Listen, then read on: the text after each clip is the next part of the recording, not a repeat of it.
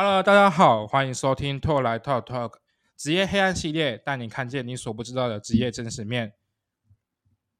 大家好，我是小拓，欢迎大家收听今天的拓来 Talk Talk 职业黑暗系列。台湾呢，其实这几年呢，呃，做了很多其实跟戏剧，呃，跟真实，呃，社会议题相关的一些喜剧。那如之前其实很知名的《我们与恶的距离》，它其实就探讨了一些精神疾病相关的问题。那这一阵子的话，有一部其实也受到大家蛮多热议的，是嗯《火神的眼泪》。那其实就在探讨，就是有关消防员的一些实际工作，然后跟一些可能消防员在实务工作上会遇到的一个问题。可是其实大家也都会有一些其他的问疑惑，就是呃，这毕竟是戏剧，它会不会有一些比如说言过其实的状况？那或者是呃。呃，还是真实样貌其实是更加令人觉得不舒服的，因为里面其实探讨了很多，比如说民众误会议员的借题发挥，或者是官官相护。所以小透呢，今天就直接呃找来了一个呃小透的好友，那他之前在北部工作过一段时间，呃，他在北部是消防员，那最后因为呃因为一些关系的部分，他。前一阵子是留职停薪，然后回来南部做其他的工作，这样子。对，那他也是我的健身房的认识的好友。那我们欢迎今天的来宾琛哥。他，哎，大家好，我是我是我是琛哥。呃，可以说是这样说自己应该不太好，但可以称为我是最帅的消防猛男。嗯，谢谢。呃，好。来，给我收起你的表情，哎，认真一点啊！哈，我很认真啊，是你自己。啊，好，那我们就呃，废话不多说，哎，我们先问一下陈陈哥是当初是怎么开始接触呃消防员这个工作的？然后也也大家很多人好奇，就是成为消防员的管道有哪些？像我们目前网络上看到的有警专、警大跟特考。那也可以请琛哥顺便跟我们分享在这边的差距，然后其实当时是用怎样管道开始做的？好，了解。那我先讲这三个管道。对，这三个管道呢，我们有分警专、哈特考班，还有另外一个是警大。这三个管道都是可以，你毕业后都在经过国家考试，都是可以成为消防员或是警察的。那我们先来说说警专跟特考班的差别。警专呢，它的入学它会有年龄的限制，我记得没错的话，好像是二十五岁以下。对，警专吗？对，警专。哦，那特考班的话，它是没有年龄限制的。对，嗯，也就是说，你可能高中毕业，你就可以去考特考班。哦，那警专跟特考班的差别还有呢，就是说警专呢，你需要就读，呃，我我们刚开始入学的时候，我们要要有一个入学的考试，嗯，他会认定你是否有资格去就读警专。那就那警专，你读完两年，完成两年学业之后，你还要通过国家的公务人员考试。哦，了解。对，如果有通过的话，你才可以变成说是正式的公务人员。如果没有通过的话呢，你就必须继续的去重考。对我，我这边有一个问题，有人想，有人好像有讲过说，如果没考过，必须去。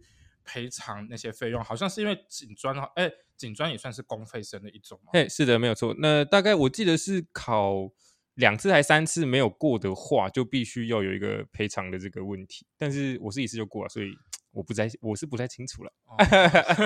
好 好，那再来特考班呢？他是一开始进去呢就已经通过公务人员的考试哦，对他已经通过考试，那特考班只是进去受训，所以他们只需要受训一年。一年，他们在训中，他们成绩只要是合格的，他们出来就可以直接升任消防人员。对，那警那警察部分特考班，我我就比较不太了解了。哦，你是你当初是警专出来的，就是对，我是警专出来的。警专算是国中去念还是高中的那个阶段？警专的话是高中毕业，他要他必须要有你的高中的毕业证书才可以去就读。哦，了解。那我有我这边还有个好奇的问题，因为其实我们常常都会听到，比如说是哦分队长啊、小队长，是警专出来就可以做这些，还是你们必须到后面要去啊？比如说考什么资格考还是什么之类的？嗯，如果是警专出来的话呢，我们一开始都会是最基层的队员。嗯，那至于分队长这个这个职位呢，一般呢都是警大出来的，因为。警大跟警专的差别呢，在于它考试的的那个考试，因为我们公务员考试它有分位阶，它是不一样的。哦，我们警专是考四等的，那警大是考三等的。嗯，那三等的考试一通过出来呢，就是在消防里面，它会是一个分队长的位置。哦，就是有任官资格，就是是的，是的。所以，呃，但那警专生，比如说我出来之后，我可不可以透过后期我再去，比如说再去考三等，然后或者是受训来获得任官资格，可以吗？可以的，可以的。哦，那我那现在大家就是很好奇，就是你为什么当初会接触这份，就是为什么会想去考警专这样？嗯，其实。凭着良心讲，不是因为什么多崇高的一些情怀啊，或是多想服务社会大众，没有，都不是。因为大学，呃，因为我自己本身有读过一年的大学，那在这一年当中，我发现其实，呃，我读完大学出来之后，毕业之后，我也不知道自己要干什么。那归于现实面嘛，我必须要有稳定的收入，还有就是是对啊，所以我才会选择大学一年之后我就休学，然后去考警专，那就运气不错，被我考上了。哦，了解了解。那接下来就是大家很好奇，就是，哎，消防的远的一天大概是几点开始的？那你们可能工作时长大概多长？然后你们可能有要，你们一天的业务都有哪些这样子？哦，好，那我们一天的开始呢，我们都是早上的八点会交班。交班对，那我们一天上班就是二十四个小时，那就是假设一次二十四小时，对，一次就是二十四小时。假设今天早上，呃，今天二十一号，假设啦，二十一号早上八点我上班，那我那我的班呢，就是会到二十二号的早上八点，这样整整二十四个小时。对，那你也可以去跟别人调假，所以可能说你可以连续上好几天，然后再连续放个好几天这样子。所以有可能，比如说我二十一号早上八点上到二十二号的早上八点，然后我接下来就持续上二十四小时，是有可能值连续值班四十八小时这种情况吗？对啊，像像我就很常会连续上个三四天这样子。但是在工作中，其实，在因为在上班的时候啊，我们会编排勤务，嗯，你有可能是备勤人员，那这个时候你就有时间去休息。哦，对，所以并不是像大家所说的那样，我们二十四小时都不合眼，没有，没有，没有。哦，就是还是反正就是一个 uncle 的状 态。哎，是是是，随时待命这样。所以其实有就是有可能是连续排几天班之后，然后我可能再休几天班这样。哎，对，这样。那消防员一个月大概可以排到几天的假啊？像是我之前在新北的话，我们是二休一。那二休一的话，一个月至少就会有十天假了吧？然后加上我们会有三天的补休，所以总共是十三天。那有时候呢，如果分队的人力允许的话呢，你会有一你会有一两天的请休，请休假。请休假是什么东西？就类似，因为我们我们很常会，我们请休的时数都是用我们的超勤时数去换的。哦，超过勤务的对超勤时数，所以。有可能一个月的假会到十四、十五天哦，了解了解。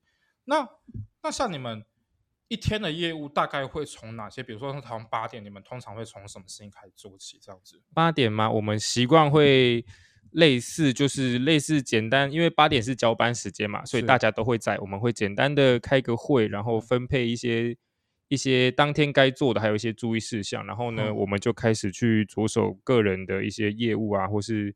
你有一些工作还没完成的，那我们一天就是从早上八点开始。那我这边有一个很好奇的东西，就是消防员的工作其实蛮多的，除了大家知道的，比如说呃救火啊，或者是紧急救护这些东西。是我好奇的是，这些东西是固定的吗？还是会轮？那如果轮是多久轮一次这样子？呃，像是这个的话，我们把它分呃，我们救灾划分成。火警跟紧急救援来看的话呢，嗯，呃，火警跟紧急救援大部分都是全分队都会出勤的状态。嗯，那救护班的话，一般我们一台救护车是配置两个救护人员。那假设，呃呃，那这个救护人员的配置呢，它会随着我们的班表，它会变更。一般呢都是两个小时或四个小时会换一次。对，那就假设说，我今天早上八点呢，到中午的十二点，我是救护班。那在这时段，所有的救护车出勤都是我跟另外一个同仁共同出勤的。所以目前，因为我呃，小偷之前在网络上有看到一个影片，他是救护人员的，然后他是呃，他把一天的职务分成三种，一个就当然就是刚才陈哥讲的叫做火警吧，还是一个是救护，还有一个好像是什么民间救援、紧急救援这样子。对哦，民间哦哦了，可是紧急救援比较偏什么东西？哎，比如说跳水啊、跳楼，或是很严重的车祸。哦哦哦，了解了解，车祸也会要你们出勤哦。啊，当然哦，可能说因为车祸嘛，如果我是嗯，有些车子它撞的呃，就是撞的惨不忍睹这样，然后我们的受困人员可能会卡在里面，他没有办法自行脱困。嗯，对，因为车就是车子受到撞击的话，可能会变形嘛。嗯，对它如果卡在里面的话，就是我们要去救援这样子。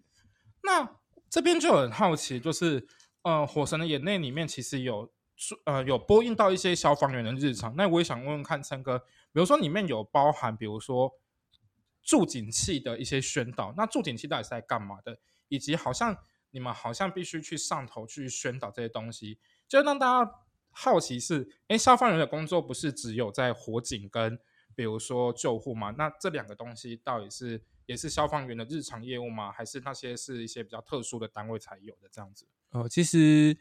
呃，火警跟救护呢是每个消防队都有的。嗯，那至于刚说到的助警器呢，是最近几年的新的政策。嗯，那像是我之前待的新北市的单位啊，他会要求说，可能我们辖区内我们的安装率要达到可能要百分之多少。嗯，对，那我们就要利用我们呃在上班中的的时间呢，去挨家挨户的。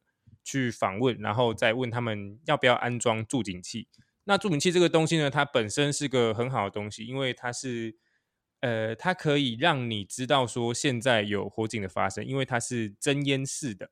哦，了解。对，它通常会装在天花板嘛。那大家都知道我们的烟是往上飘的。嗯。那它只要一侦测到烟呢，它就会发出警报，那就可以提前的让你知道现在是有灾害发生的。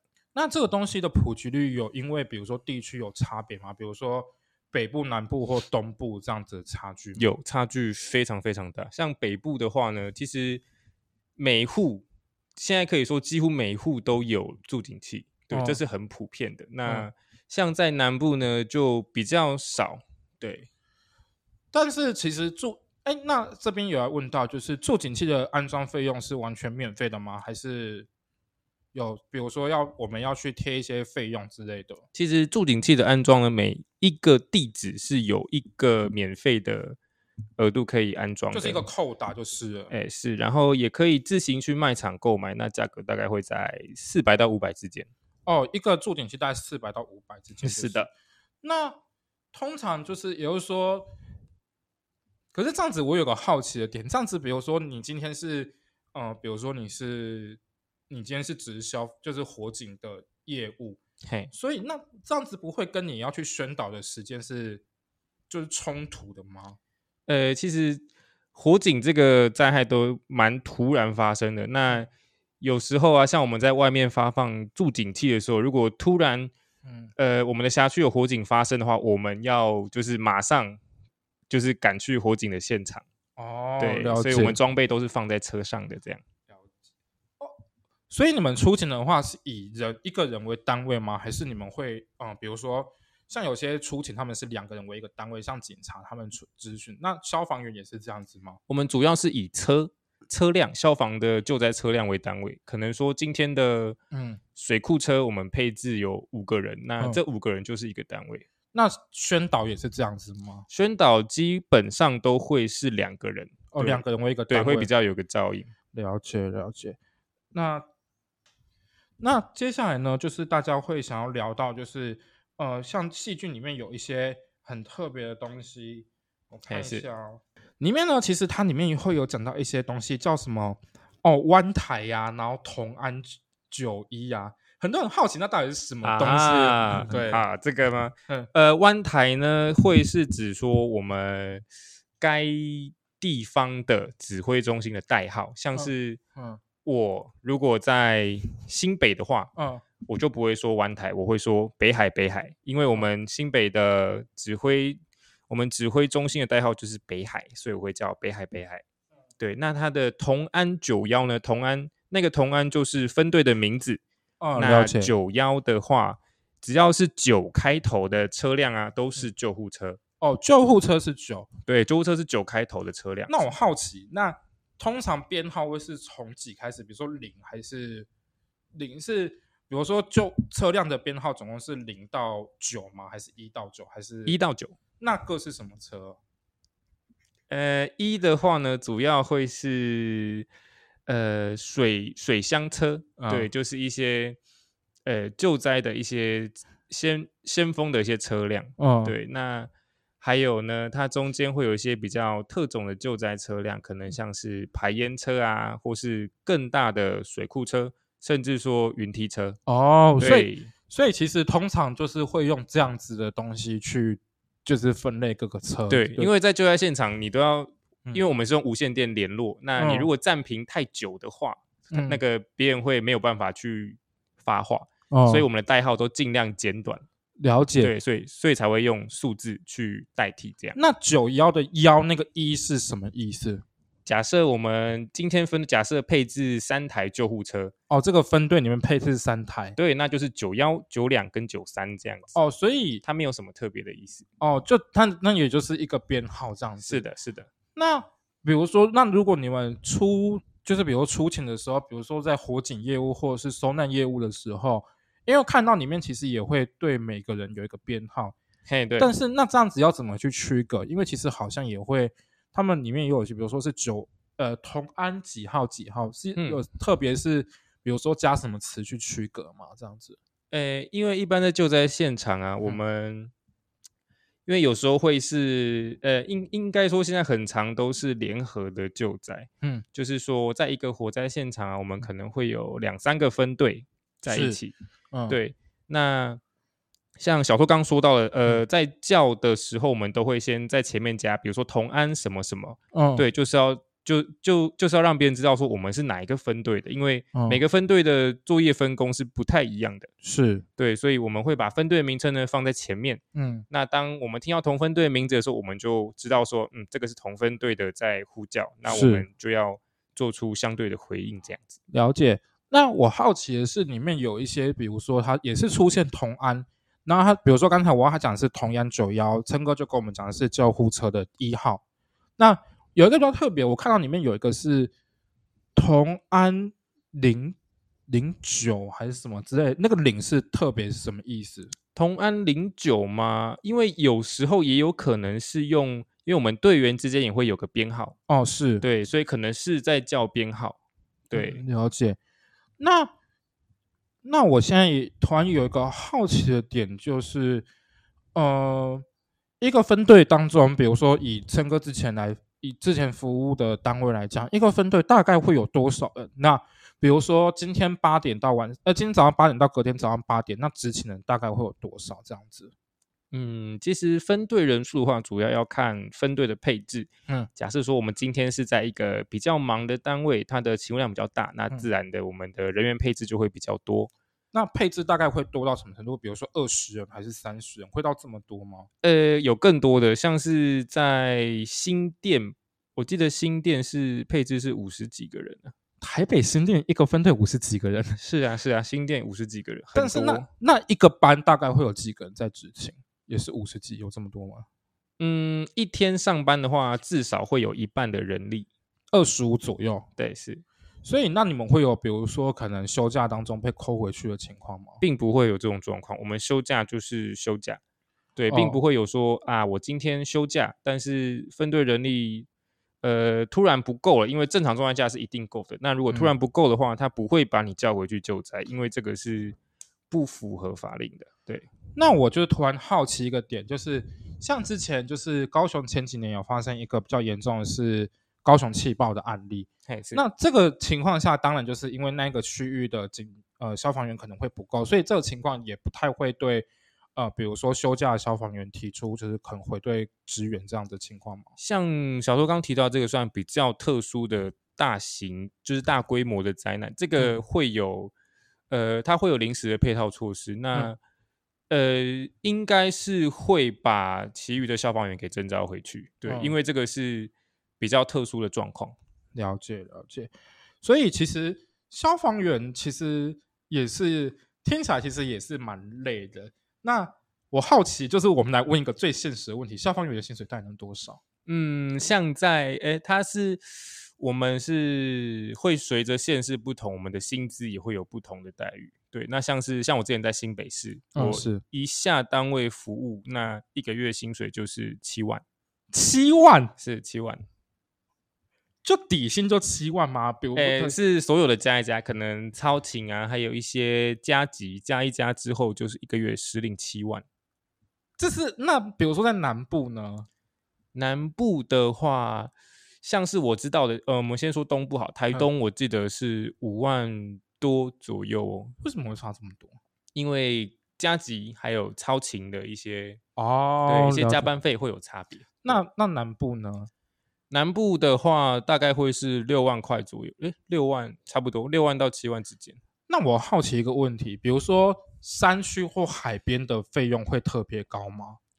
呃，不一定哦，不一定，所以不一定也对。但是离岛会有离岛加急，像是在澎湖啊，对，你会有离岛加急可以领。所以那领导加急是可以领到快十吗？还是没有没有这么多，没有这么多。那就大概比如说那七也是大概七左右吗？是的，是的，是的。所以消防员的薪水其实浮动其实也蛮高的，从五万到七万都有诶。对对，要看地方。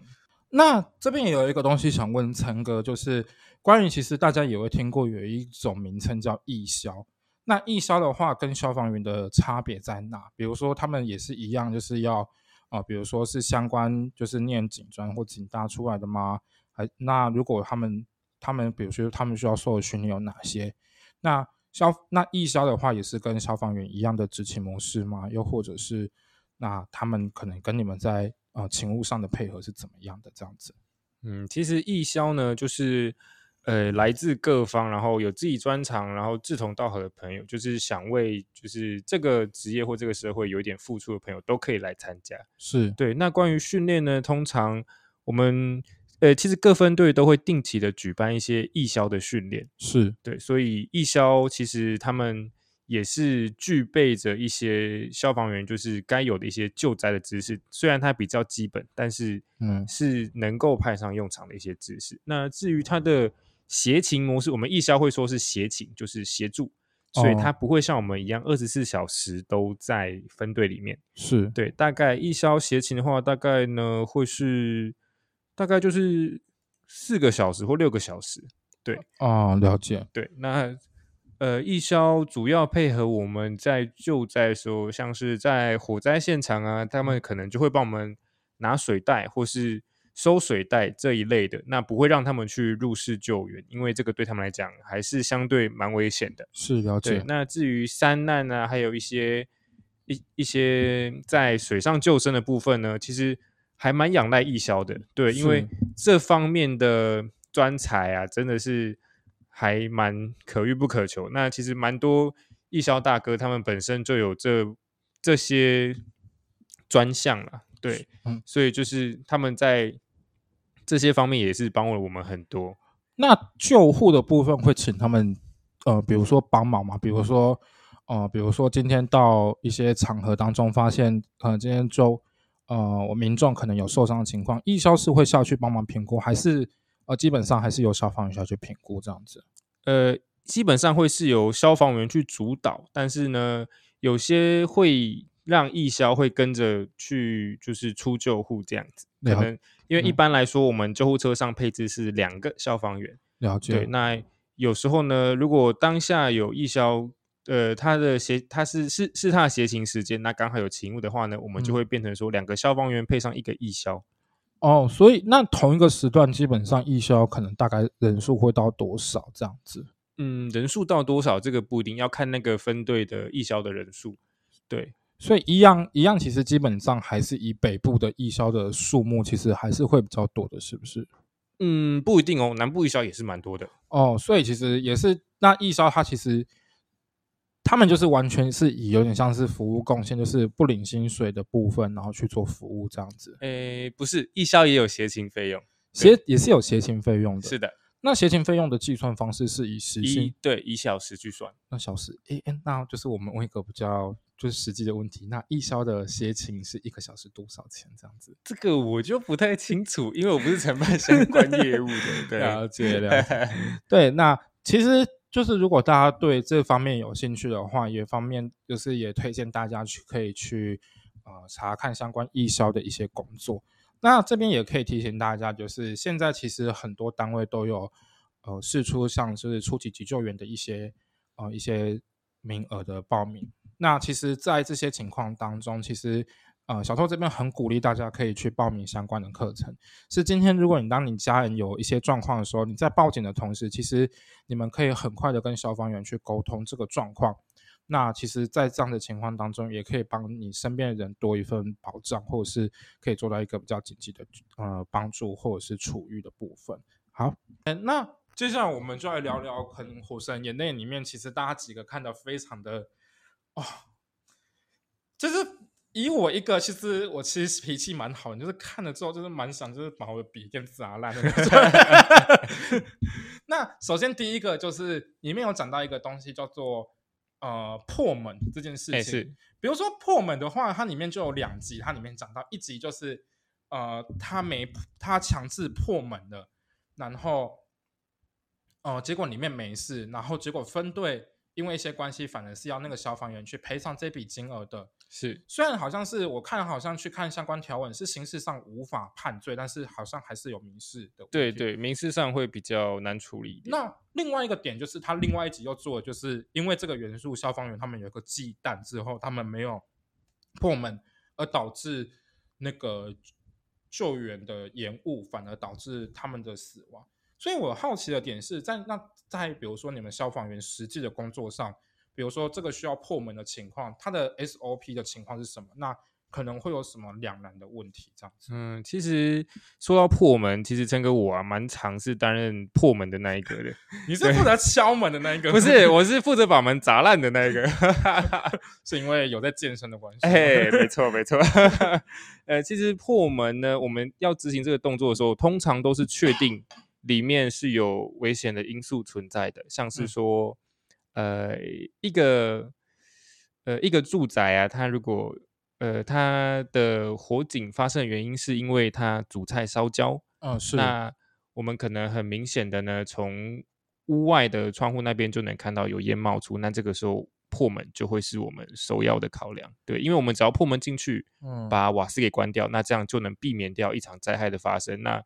破门呢，在这个时候就会是一个呃比较好的选择。但是因为里面戏剧里面是演到是哦，因为一些因素，邻居打就是里面其实有演到一些，比如说市面上大家有提到一些，就是比如说邻居就是说哦，这个人很久没有出看到他或一些状况，或是邻居报警的情况，那这个情况下你们要怎么样去评估说这个时候到底能不能破门这件事情？嗯，其实。破呃，像小周刚提到这个状态啊，他的对他要评估破门呢，他会就他会陷入一个很两难的状态，因为毕竟是邻居说的，而且我们去当我们去现场也没有办法去直接的看出说这个是不是有立即性的危害，嗯，所以破门呢，如果要执行这个动作的话呢，我们最好是要有警察或是里长的陪同，嗯，是那。破门的这个决定会是由谁下的？比如说一起出勤的那个小队队长吗？还是你们消防员队员们可以自己去评估这件事情？呃，并不是消防队员可以自己评估的，而是我们现场的带队官，可能是分队长，也可能是小队长。哦，就是当下你们一起出去的时候，会有一个类似像呃 leader 的角色，leader 角色去处理这件事情。那这个有有也好奇的，比如说因为没有及时破门，就刚才那个情况，而导致救援延误。那这个职责是消防员会有，比如说，呃，就是作业上的呃过失的问题吗？还是，嗯，这个的话呢，可能会被检讨，对，因为嗯，你当下是可以有作为的，但是你选择不做，哦，对，这个就会有一些问题的，对，了解。那接下来里面就会也有聊到一个剧情当中有一个比较特别的点，就是。难免就是路上会有一些酒醉的客人，然后他们会呃可能会有路边的人打电话请消防员来救援。可是这样子的东西的话是哦，你们必须把你们去那边之后，通常会做什么处理？比如说要强制就医吗？还是送回家？还是因为我比较好奇，就是消防员遇到这种情况，你们是要做什么处理？对，那我们去现场呢，我们就会问他说：“你是不是要去医院？”哦，对，那如果他选择不去医院的话呢，他就必须签名。我们现在会有一个救护平板，他必须要签名，代表说我们救护人有接触到他，那是他自己决定不就医的，那他就签名，那我们就可以嗯直接离开。了了解。那其实还有一个点，就是也跟救护车有相关的，就是其实大家都大家其实，在呃呃在驾车或骑车的过程当中，其实我们都有一个共识，就是当听到消防车或救护车的声音的时候，我们会主动去礼让。可是。嗯，我比较好奇的一个问题就是，真的你们在驾驶的过程中，大家会真的那么有礼貌礼让吗？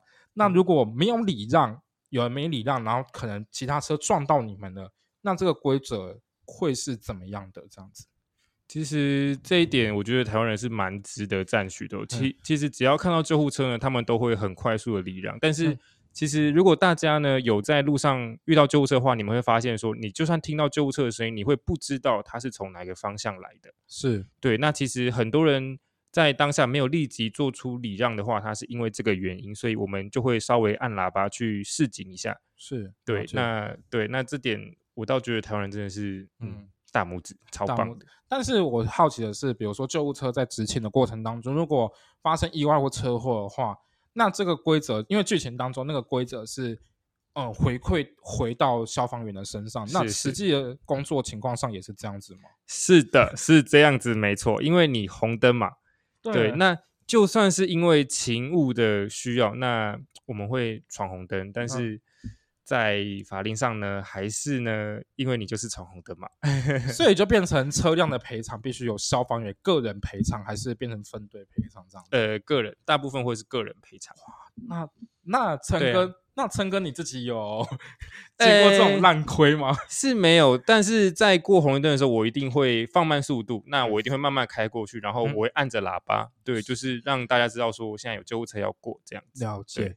那最后其实也。呃，接下来还有一个点，就是里面也蛮特别的，就是呃，捕风捉蛇这个东西到底算不算消防的一个职务来源？因为里面其实有演到说，现在这个职务好像移到农业局去做了，但是剧情里面是演到说，哦，消防队员也就是里面那个女主角陈婷婷所饰演的小林，她把因为有呃民众来跟她讲说他们家有呃蜂窝这件事情，然后她就说请她去林务局。结果导致了一个民众，他不小心被呃风去扎到，然后来自就医不及，然后变成说媒体开始去指责这件事情。所以我好奇的事情就是，现在捕蛇、呃抓蛇捕风这件事情，到底归的是消防还是呃农业局？那如果今天消防如果不去做这件事的话，你们会有就是过失的问题吗？这样子？其实，在新北呢，现在捕风捉蛇这个业务已经归给农委会了。但是现在问题是，如果民众在半夜发现了有蛇啊，或是蜂窝的话，农因为毕竟农委会不是二不是二十四不是二十四小时待命的嘛。哦，是对，所以就会变成说，还是我们消防去。那至于说，像在剧情里面提到的那个状况啊，如果一般民众。在正常时间内，他打电话来分队，他说啊，我家有个蜂窝或是什么的话，嗯，我们队员是可以很可以是很明确的去跟他说，这现在是农委会的业务，必须去找农委会。对，因为现在消防呢，我们主要的勤务呢就是救灾救护嘛。嗯，对，了解。那接下来就是一个小特很想问的最黑暗的东西，对，就是呃。里面呢，就是会有一些，比如说营业场所嘛，对不对？那当然就是，当然这些营业场所呢，可能有时候因为一些成本上的考量啊，或是一些问题，它的消防措施就没有做到很好，那可能就会请呃消防员当然会去巡逻。那接下来就是重点了，剧情里面呢就会出现一些议员啊，来帮那些企业主就是关说啊，或者是呃把这些事压下来，就不是说让消防安检可以比较顺利的通过。但是也导致了后面在后面的集数当中，那个商场就整个发生了大火。嗯，所以我想好奇的事情是，食物的工作当中，可能消防员在处理这些事情的时候，是否真的会有比如说正式的力量去插手，然后必须把这个消防安检一个不完整的情况下让它通过这样子？呃，像是小周提到这个状况，我个人是没有遇过，但是从很多学长口中听到呢，是这方面的压力确实是非常大的，因为现在会分成是。我们安检的会有一个特别的安检小队出来，嗯，对，那他们就是负责刚刚像小兔说的那样各类场所的消防设备的安检，嗯，对，那其实公务体系嘛，就是关关体系，就是关关商户，就对，对，就是这个样子，所以难免会遇到这些问题，但是完全没有办法去，就是。讲什么东，就是也没办法去改变这件事情。就是说，就算报给媒体，应该也没有用，对不对？呃，如果是借由大众的舆论力量的话，我觉得是可以，是有一个 算是贺主的作用嘛。但是，毕竟现在。新闻嘛，它很快就会被另外一则新闻给覆盖过去，所以对，那就到时候就会变成秋后算账。对，所以大家都一定要等到像是上次钱柜那个大火的发生，对，大家大家才会开始去检讨说啊，你为什么当初消防设备是这个样子？对，那很多其实台面下的事情，对，大家都不方便讲，对啊。但其实讲真的，小拓这边开始分享一个我个人的观念嘛，就是。以下是个人言论，就是我觉得台湾人是 台湾人是健忘的，就是无论是发生多严重的事情，台湾人其实会在很快的情况下去忘记。就像是我举一个最简单的例子，当时与恶的距离它刚出来的时候，大家好像是多重，那变成说哦多重视精神疾病，而当到当过一阵子之后，相关的案例出来的时候，大家又像呃剧里面的一些比较不理智的民众去指责。那我会觉得其实也是这样的，就是现在的情况当中，其实台湾人民就算看了《火神眼泪》，我相信一定有很多人会有更多的发想，但是真正的可以把这些东西听进去的有多少人？而到时候又发生一些事情，大家是否是真的会理解消防员他们的苦衷，还是又像那些媒体一样，一起把的把柄指向消防员的身上？我觉得这也是大家去值得去思考一件事情。好，以上就是 就是比较黑暗的部分。那接下来我们就来聊聊，可能有一些关于消防的一些留言。好了，小偷想先讲一个，就是好奇的，那也可以请等下请琛哥分享他遇到比较特别的故事。这样子，小偷呢本身是念社工跟心理辅导智商出来的，所以我有很多朋友都在相关行业工作。那我们都知道，医院、消防、警察。你们有一个很怕的水果，有两种很怕的水果，一个叫凤梨，一个叫芒果，甚至任何跟这两个东西有关的相关农产品，就是凤梨酥啊、芒果干，你们是不能吃的，就是一种魔咒。就这边先跟大家提，就是凤梨就是旺，芒果就是莽，就是这种单位但按量越来越好，越少越好。我好奇的是，琛哥有没有遇过，就是生，就是可能这一只啊过程中有就一些那种。北然的人，然后吃了之后，结果很爆掉，还是其实根本没有差那么多。呃，其实是有的，就 就有学弟呢，就真的是白木吃的凤梨啊，就真的是对整个分类都会很忙啊。那通常，所以这个其实是一个不成文的默契，其实。它虽然好像没有科学根据，但是它其实就是一个禁忌，就是是啊，我们甚至还会在我们的值班台那里放上好几包的乖乖，就是饼干饼干的乖乖，那有那有用吗？有。有不有用？我是不，我是不知道了。对，但我们基本上都会放乖乖，就是对。所以大家就是大家也要知道，如果现在现在疫情严重的情况，或者是一些医疗人员他们很辛苦，但是千万拜托大家不要送他们凤梨跟芒果 这样的东西。你不是在为了他们，你是在暗中就是可能另类的谋杀他们。好，那这边也好奇，就是琛哥可能在自己的质押过程当中有没有遇过比较，你可能遇过比较。多你可能被误会的事情，或者是你有遇过可能消防的工作当中比较有趣的事情，你觉得你可以跟大家分享的这样子？嗯，像是比较容易误会的事情，就是在我们火灾现场，像这个在《火神眼泪》它剧情里面也有提到，就是别人会说，呃，你们明明有云梯车，为什么不用呢？是因为基于各种的安全考如果火势太大，或是当下的风速如果太快的话，嗯，对，还有一些。各种的抢救不易的因素，我们是不会考虑去使用云梯车的。还有就是呢，为什么不要看到火就往里面射水，是因为我们的水遇到火，它会变成水蒸气嘛？哦，是对。那当我们建筑物内还有消防员的时候，那个水蒸气呢，其实会对他们来说是一个很大的伤害。就算他们有穿消防衣，那还是一样，因为都会有空隙，你的水蒸气会直接窜到衣服里面。那那那个是一百度的，非常的烫。这边有一个好奇的问题：消防员出勤的话，以火警来讲，你们全身的装备大概多重啊？这边好奇，大概多重哦？呃，会有十呃，大概十几公斤是有的哦。十几公斤是对，而且穿上去之后你会非常的难行动，而且尤其当你戴上面罩啊，然后开始吸气瓶里面气的时候，因为它里面的空气非常的干燥，嗯，对，它不会像你在平常呼吸。的状态下是一样的哦，它是没有水分的，就是对，它是压缩过的空气，所以非常的干燥。那我这边有一个问题，也就是说，必也就是说，其实消防员日常也是必须做蛮多的，比如说体力训练这方面的东西，是吗？是是，所以消防员其实呃，我们对我们的体技能都会有一定的要求。对，毕竟在救灾嘛，你的体力就是你救灾的本钱。那你们有固定考核的问题吗？比如说。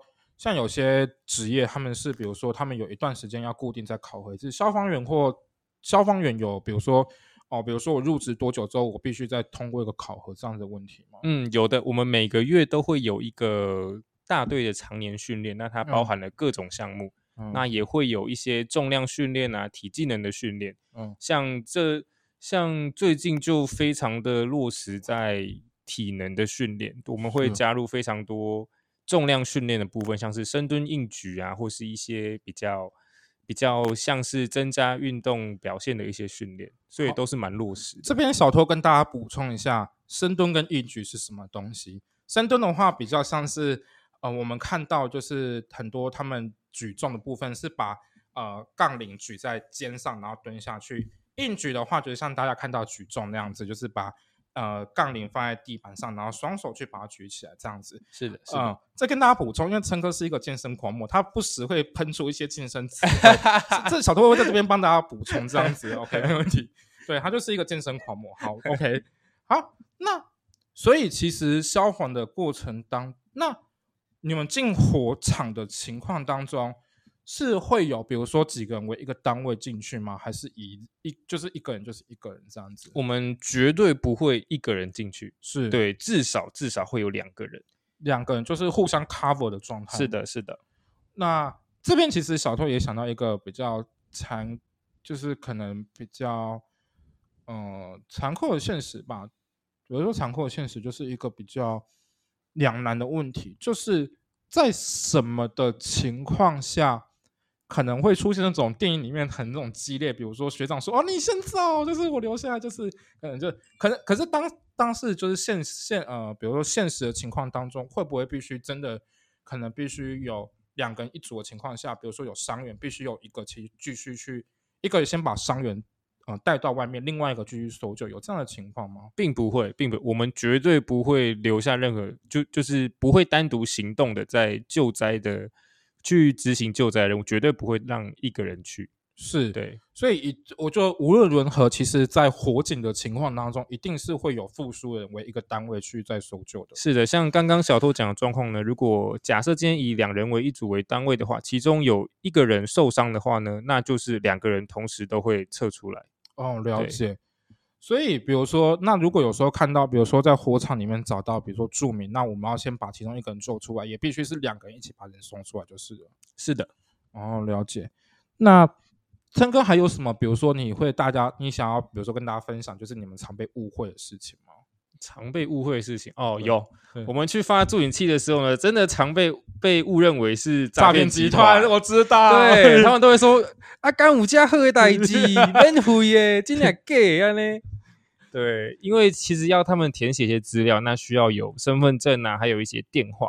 那当然，当然会有会有人起疑心啦，对，但是，嗯，对，那那我们其实说真的也蛮辛苦，所以如果去发助引器的话，如果大家有遇到这种状况，那还请大家多多配合，这样。对，这边再跟大家认真讲一件事情，没有人会那么闲，穿着那一身那么笨重的衣服去跟你们家去讲助引器这种东西，但是。当然，就是大家就是遇到这样的人的时候，其实还是可以跟他们讲说，哦，那方便跟你们看一下你们的员工证或者是相关的，我们都会携带。对，一定相对当然相对会有这个问题，像大家一定难免会有戒心，但是也是希望大家，呃，可以接受这样的好意。毕竟助警器其实在台湾现在的社会当中，它其实是一个哦，帮助我们大家其实多一份生计的一个最好的机会。是的，对。那最后其实也会跟大家聊到，就是。消防的职责应该蛮多的吧？比如说地震、火灾、水难这些，其实其实上基本上都是由消防出动。可是我好奇的事情是，有时候好像军人也会出动，是不是？那你们两个是混在一起，还是不是互相独立的这样子？诶，两个的体制本来就是互相独立。那像是军人的话，我到目前为止还没有共事过呢。对，了解。那最后，呃，这在这边也要问陈哥一个问题，就是在剧情当中，其实也有提到，其实消防员如果因为执勤的关系而导致可能受伤或一些情况，其实消防员可以得到理赔是非常少的，基本上是没什么作用。现实的情况也是这样子吗？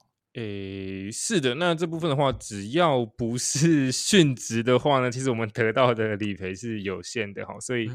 所以呢，我们才会诶，所以我们才会，其实蛮多消防员都会去保保险的，但是又由于我们的工作危险性比较高，所以我们的保险的分级，我记得它会是在最后一类的，嗯，对，它的保费呢会比较高，然后它的保费的上限，诶，就是就是它会有额度的限制哦，理赔的额度的限制，就是你投保的那个费用它会有限制，是。对。那这边有好奇一个问题，就是我们要问一个很现实的问题啊。我们现在不是要评论人的价值哦，因公殉职可以拿到的理赔大概多少？可以多少？我记得真的，哎，好像有，我忘记有没有到千呢？但是几百是一定有，几百，对，好像也没有到很多啊。我我我这个话好过分哦。但是但是讲真的，消防员的危险工作性其实真的还蛮高的。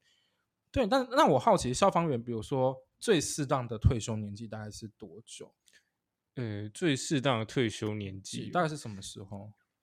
其实分队现在会有蛮多的老学长，那其实呃，并不是说他们就没有作用，因为他们有他们的经验啊，还有他们的一些知识的传承，所以我觉得老学长在分队里面也是蛮重要的。对。但就不会像是在救灾的场合里，就不会让他去冲比较前线，他可能会在比较像是比较在那种就是类似 support 的那种哦，可能是辅助性的一个是的，是的。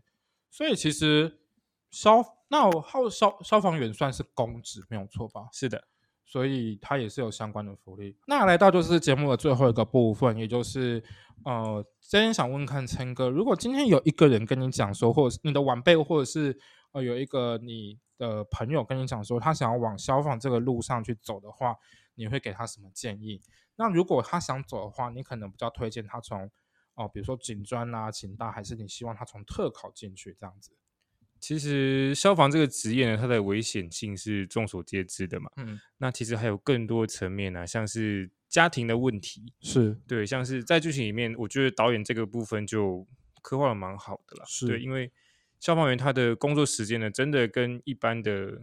民众比较不一样，对，因为他会常常的不在家，而且一消失可能就是消失个好几天。哦，秋秋色那个角色，温升豪演那个角色，对对对。然后有时候真的是因为情问的关系，真的是没有办法。是，然后会 就是像剧情那样，它会演变出很多家庭的问题。是没错。还有就是你身心状况，你的身灵啊，就是像哦，P D S D 伤创伤后症候群。对，没错，这个也是有真实的案例的，而且。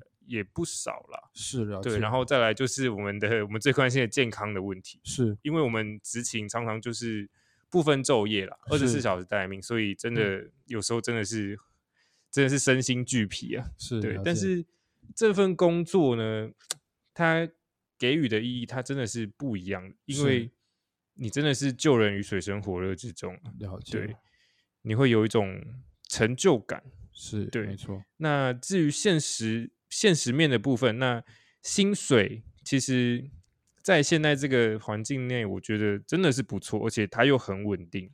毕竟五万到七万，其实就算在北部，其实可以也可以过得蛮不错的这样子。是啊，是啊，对，那至于如果真的真的想往这个方向走的话呢，嗯，我会比较建议去特考班，因为特考班呢只需要受训一年，是对你等于是你受训完一年之后你就开始正式工作，你等于多赚了别人一年的时间。哦，了解。对，哎，所以哦哦，警专是我记得警专是两年，警大是四年嘛，对不对？是。哦，就是。可是大家就是可以去想，比如说，如果你想要，比如说可以当到主管职的话，那你可能就要多花两年去念警大这样子的情况。对，没错。好，那今天呃，很感谢琛哥来我们节目当中，然后跟我们讲了很多关于哦消防员真实的故事，那也为我们解答，比如说在火神眼泪当中其实真实的情况。那这边可以跟大家聊到，就是现在依然是防疫的期间，现在目前是五月啦，因为我不知道未来会发生什么事，就是依然还是希望跟大家提醒，就是没事尽量不要出门。那如果出门一定要做好消毒的动作。好，这边是透来透 talk 职业黑暗系列，带你看见你所不知道职业真实面。感谢大家今天收听，我们下次见，拜拜，拜拜。